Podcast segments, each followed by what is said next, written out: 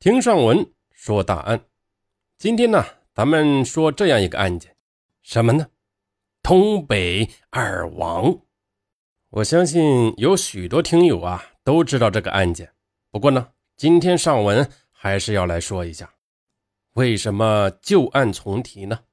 啊，因为这个东北二王事件呢，是新中国成立以来暴力犯罪的先河。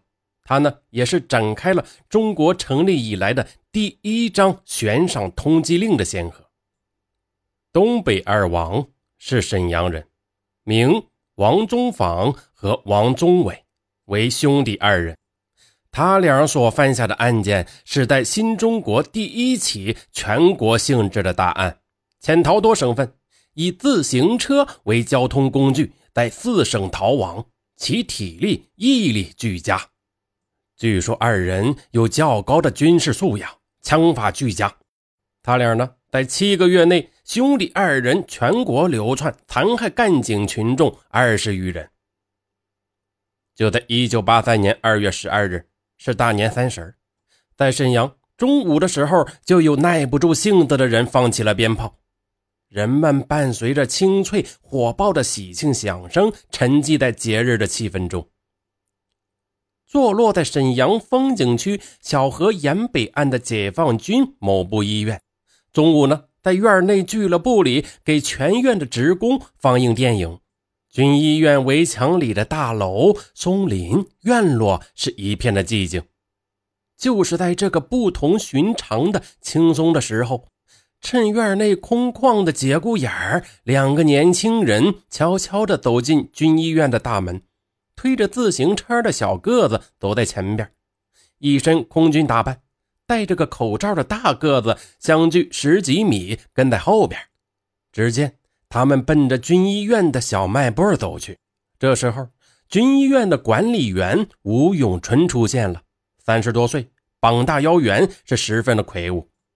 趁着空闲的时间回家去取为战友买的凤凰烟，发现了这两个可疑的人。一贯以院为家的吴永春弄不清楚这两个可疑人的来龙去脉，他心里不踏实。恰好军医院政治部副主任周化民迎面走来了，吴永春呢连忙的跨下车叫道：“周主任。”然后便讲述了他刚才遇到的情况。年已半百的周化民曾做过保卫的工作，他听罢吴永春的汇报，立刻警觉起来。找他们去。吴永春反过来望一望俱乐部，看到一个大个子青年在门前站着。这个大个子刚才穿的是黄色上衣，现在呢却穿的是蓝上衣。那端着的肩膀和插在裤兜里的手，以及不合身的短小上衣，使吴永春认定还是那个可疑人。他搞的更衣术，使吴永春也是更加的生疑了。周化民立即决定堵截大个子进行查问。吴永春找来年轻的汽车司机毕继兵，几个人呢迎着大个子就走了过去。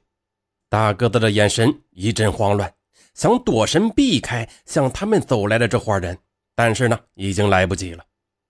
吴永春上前命令他走，接着他们把他带进了门诊大楼一楼外科诊室。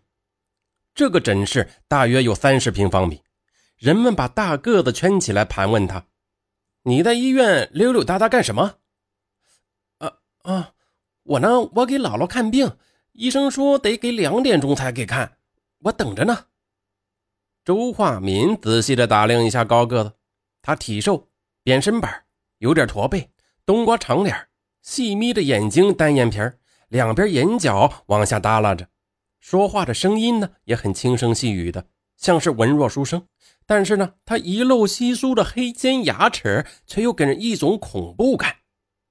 周化民问他：“你哪个单位的？”“哦，我汽车制造厂的。”“把工作证拿出来。”大个子寻思了一下，然后将左手从裤兜里抽出来，右手呢，仍然在裤兜里是纹丝不动。他慢慢的掏出一个保密厂的入厂通行证，把它交给了周化民。通行证上没有工厂名头，只有姓名、年龄、职务，车间等栏目上写的王宗伟，二十六岁，工人，六车间。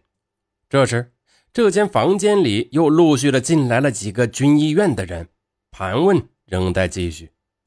吴永春呢，他正在惦记着那个失踪的小个子。他转身走出大楼，钻进停放在俱乐部门前的一辆吉普车里，透过车窗，视线呢可以扫进大院的三个方向。只见他呢静静地坐在车座上，睁大警惕的眼睛，就像是一位等待猎物走入视野的猎人。不一会儿，迎面来了一个身着空军服的骑车人，红帽徽，红领章。吴永春以为。他是内部人，没有引起注意。奇怪的是，这人竟然在院子里绕起了圈子，并且一个劲儿的左探右望。吴永春警惕了起来，他骤然明白，骑车人就是换了上衣的那个小个子。对，没有错。吴永春立马从车里窜出，闯上前，一下子将小个子拦腰抱住了。这突然袭击吓得小个子将自行车摔在地上，挣扎着喊道：“哎，不是你，你干什么？我抓你！老实说，你是哪儿的？”小个子像是被大钳子给夹住了，想挣也挣不脱，不由得故作镇静地说：“啊，我是医院的呀。”不对，医院里上上下下、老老少少，吴永春是了如指掌啊，哪有这么个东西呢？吴永春突然看到这个小个子手里的黑提兜里露出几条凤凰烟和一个钳子把，他立即联想到这个小子可能是到小卖部里偷东西。恰好军医院的教导员刘福山走进大门，连同赶来的炊事员老王一起将这个小个子拽到了门诊大楼去。进了大门。一阵吵吵嚷嚷，惊动了在外科诊室盘问大个子的人们。大家是蜂拥而出啊，都奔着小个子来了。大个子也趁机溜到了门口，他目睹小个子被抓的情景，一直看到人们把小个子推进外科门诊隔壁的住院处的办公室里去。这时，周化民把愣在门口的大个子推回了外科诊室，房间里只剩下周化民和大个子两人。他们面对面的站着，询问仍在继续。住院处的人是慢慢的多了起来，医生孙维金、司机毕继兵、助理员胡文成和工人李作丹等人都赶到了。这时，刘教导员将小个子用区别针临时别在衣领上的领章给拽了下来，再把领包打开，往桌子上一倒。除了三条凤凰牌香烟、一把钳子，还有一千多元现金、三十包味素。哎，这个味素呀，就是现在的味精。还有呢，以及作案用的锥子等，散落在桌面上。小卖部的人员赶来认定，这些钱和物品都是从小卖部里偷盗出来的。刘福山见此，示意搜身。吴永春。和毕继兵扭住小个子的胳膊，搜他的上衣口袋。教导员呢，摸他的前胸。突然，像是摸到了什么。吴永春见刘教导员脸色骤变，随即又将两道威严的目光射向了小个子。这是事态严重的信号。这时，小个子突然像一只被抹了脖的鸡，垂下头来，全身颤抖，是一边叫唤一边抽风。哎呦一声，直愣愣地往前倒去，像是对小个子惨叫的回应。